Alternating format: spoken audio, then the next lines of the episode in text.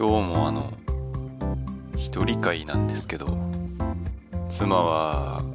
少し喉風邪みたいなのをひいてしまってねなかなか喋れないっていうのとダブル君も今なかなかねなんか大変そうというかやっぱパチプロで食ってるんでなんだろう安定しないというか多分稼働時間が結構必要みたいで体調のねあの都合とかもあってなかなかうちに行けなかったりとかでちょっと忙しい日々を過ごしてるんで今日もね一人ラジオやっていくんですけどあのー、僕の趣味の一つでブログ巡りがあってノートとかねああいうのを結構まとめてあるところであったりとかランキング形式のところとか編集部のピックアップみたいなものが大体ねどこかにあったりとかするんでそれをつらーっと読んだりあとお気に入りのブロガーの人を巡回してまた面白いこと書いてるなっていろいろ見るのが好きなんですけど今日も一人会なんで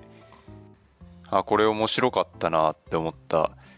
生活の中で少し使えそうだったり意識しちゃうようなことがねブログにいろいろ書かれてたんでそういうのを特にピックアップして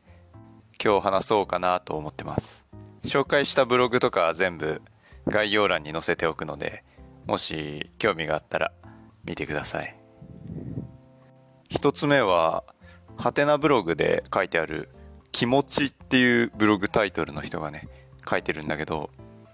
丁寧ポイントっていう記事。冒頭の文だけ読み上げると日々の生活の中でなんとなく丁寧な感じがするものがある。こういう時に丁寧ポイントを得たということにしている。ってまあ書いてあってこれいいなーって思ってね。この人も実例としていろいろ丁寧ポイントがたまる行為っていうのを挙げてるんだけど特に共感できたのがスニーカーの手入れをするってやつでこれも丁寧ポイントが発生する。手入れというのは外の汚れを適用な布で拭いて中に敷いているやつを水洗いして干すとかそれくらい。もうちょっと丁寧にしたいので防水スプレーを買ってこの前かけておいた。汚れもつきにくくなっていいらしい。こうやってあのこの人はね丁寧ポイントを少しずつ貯めながら生活しているっていう。最初の方にも書いてあったんだけど別に厳密な定義もデータの永続化も一切していないが丁寧ポイントを得ると丁寧な感じがしていいっていう文書いてあってこれいいなと思ってて。なんか自分が妥協したりとかちょっとだけサボっちゃうこととかを丁寧ポイントを貯めるっていう気持ちで踏みとどまってちゃんと丁寧に暮らそうとしている感じ。これ見てからいろんなね自分の行動もあでもこれは丁寧ポイントがたまるからやろうかなとかそういう風にできるのがねなんかこのブログ見ててブログが生活に生きてくるのって面白いなって思ったんだよね。最後に自炊っていう欄があって自炊は高度な概念でとても生活の一部にはまだなっておらずどっちかというとちょっとしたイベントになっている。先は長いがこの道の先に丁寧の王がいる。そういう気がしている。っていうのでブログ閉めてるんだよね。この本当になんてことないって言ったら偉そうだけどギュッとまとまったね丁寧ポイントの記事見て俺も何か丁寧ポイントのことやってるかなって。丁寧ポイントがたまることやっているかなって考えたら洗濯物を干す時に洗濯バサミがたくさんついた何て言うんだろうハンガー？下着とかちょっとしたもの干す？あれ。あれに洗濯物をかける時に真ん中を低くして外側を高くするというのかな。外側に来れば来るほど長いものを内側に短いものってやるとアーチ状に洗濯物が並ぶと思うんだけどこれテレビで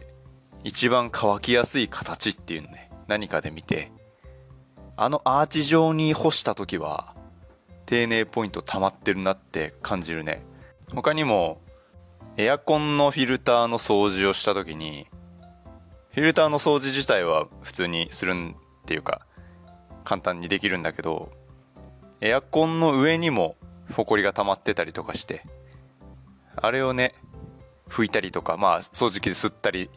なんだりした時はプラスアルファの丁寧ポイントが溜まってる感じがするなとかそういうことを考えれるいい記事だなって思って今日紹介しました。あとこれはブログじゃないんだけど面白いなと思ったネット記事があってコラムなんだけどね。つなぐグループっていう人材派遣会社なのかな？そこの企業ページのコラムで載ってたやつでとにかく褒めればいいってもんじゃない問題っていうタイトル。今の若手の世代の人たちが叱られたりとかそういうのに弱いじゃないけどあまりそういうので成長しないっていうんでね。褒めて伸ばすことがこれからは大事だっていう話なんだけど若手の人からしたら何でもかんでも褒められてもちょっと困るなっていう記事なんだよね。そこでこのコラムを書いている人が若者が求めている褒め方っていうのは何なのかっていうのをまとめてくれたコラム。でこれ結構意見が分かれることだなと思ってていやどうなんだろうなっていう本当みんなにも聞きたいなと思って話すんだけど最近の若手は営業表彰されるのが嫌いだと嘆いています。みたいな話から始まって。若手の意見からすると出る杭は打たれやすい。陰でどうこう言われるのが面倒だからわざわざ表彰なんてしなくてもいい。目標を達成した時にがっつり賞賛を送るっていうのは極端に周囲の目を気にする今時の若者にとってはインセンティブにならない。むしろ迷惑だっじゃあどうやって褒めたらいいのって話の流れに持っていって若者たちがよく使っている SNS っていうのは投稿してそれに何かしら「いいね」だとかコメントがつくっていうのがまあ普通のこと。だから自分が何かやったことに対して何にも褒めたりとかそのレスポンスがないっていうのに昔の人よりも怯える傾向にあるから褒めて伸ばすは褒めて伸ばすなんだけど表彰するみたいなああいう大げさなやり方じゃなくていいねを押すような感じでちょっとだけプチ褒めプチ褒めするのが今の若手にとって求められていることだと。だから何かやってくれたことに対してありがとうみたいな感じでただ身内でさっくり褒めればいい。いいねを押すような感じでちょっとだけ褒めてくれればもうそれで満足。記事の最後に何か地味ですがこういう感じがじわじわ承認欲求が満たされるようです。若者が望んでいる褒め方とは質より量。至ってシンプルなんです。まあみたいな感じで終わってるんだけどこれ初めて読んだ時はああ確かに確かに言われてみればそうかとも思ったけどちょっとこじつけのような気もしてて表彰されるのが嫌だって話があったけど別に表彰されるのが嫌いというか形式ばった形で褒められることに意味を感じなくなってるっていうの？だから「いいね」みたいにちょっと褒めるのがいいっていうよりかは別に褒めの大小とかじゃなくて身内の中でも「いやあいつはやっぱすごいな」とか「いやありがとう」ってめちゃめちゃ大げさに感謝されること自体はなんか全然嫌じゃないっていうかむしろプチ褒めじゃなくてがっつり褒めの方が嬉しいんじゃないのって思っちゃったんだよね。これどうなんだろう？プチ褒めよりがっつり褒めの方が嬉しくない？そのがっつり褒めの代表例で表彰っていうものしか出てないから確かにって思うかもしれんけどなんかプチ褒めって別にね時代関係なくありがとうって言われたら嬉しいことだしなんかちょっと違うかなって思っちゃったけどね。まあもしかしたらねあの上の世代の人からしたらもうこの考え方自体がゆとり教育風の考え方になってんのかもしれないしっていうかそもそも僕32なんですけどこの若い世代ぶって今話してたけど全然中堅層っていうかこの若い世代に当たってないからこれはちょっと共感できないなってなってるのってもしかしてあの全然違う話してます？まあそういうねいいねみたいな褒め方がいいよって書いてある記事。あまあでもこれも面白いなと思って。SNS にかこつけて褒めればいいってもんじゃないってまとめ方面白いなってすごく心に残りましたね。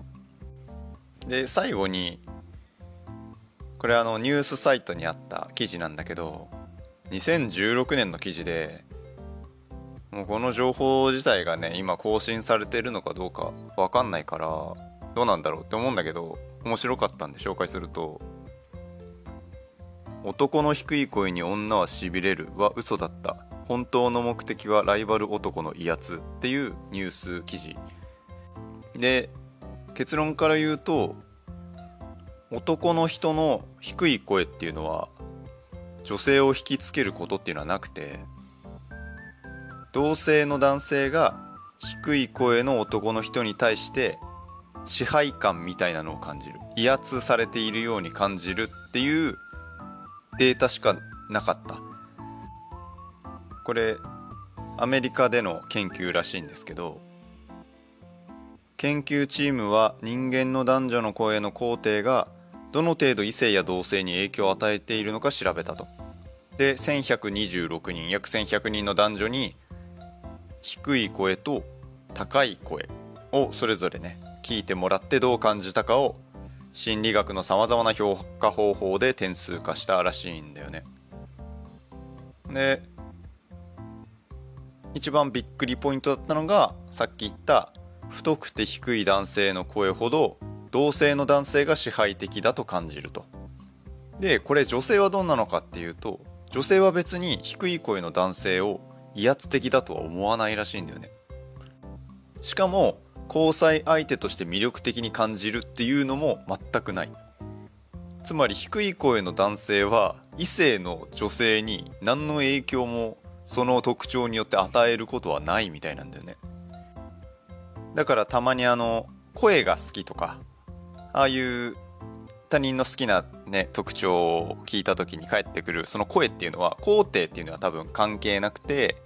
心地いいテンポであったり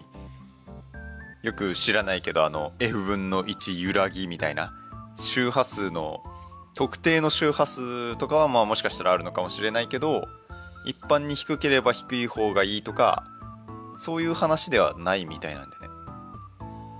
僕もねちょっと低い方だけどこれってあの実はあの同性の男性に向けられていたったらあれだけどにしか何かこう変化を生み出さなかったって考えるとちょっと意外だなっていうかね。逆に高い声の女性を男性は魅力的に思うとかそういうのもないみたいでもうこの声の実験に関しては低い声の男性は他の男性を威圧していたっていう結果しか得られなかったっていうね。ええー、と思って。だからあの福山雅治さんとかさ顔もかっこいいし声もかっこいいけどもうあれはもう男性？男たちはさ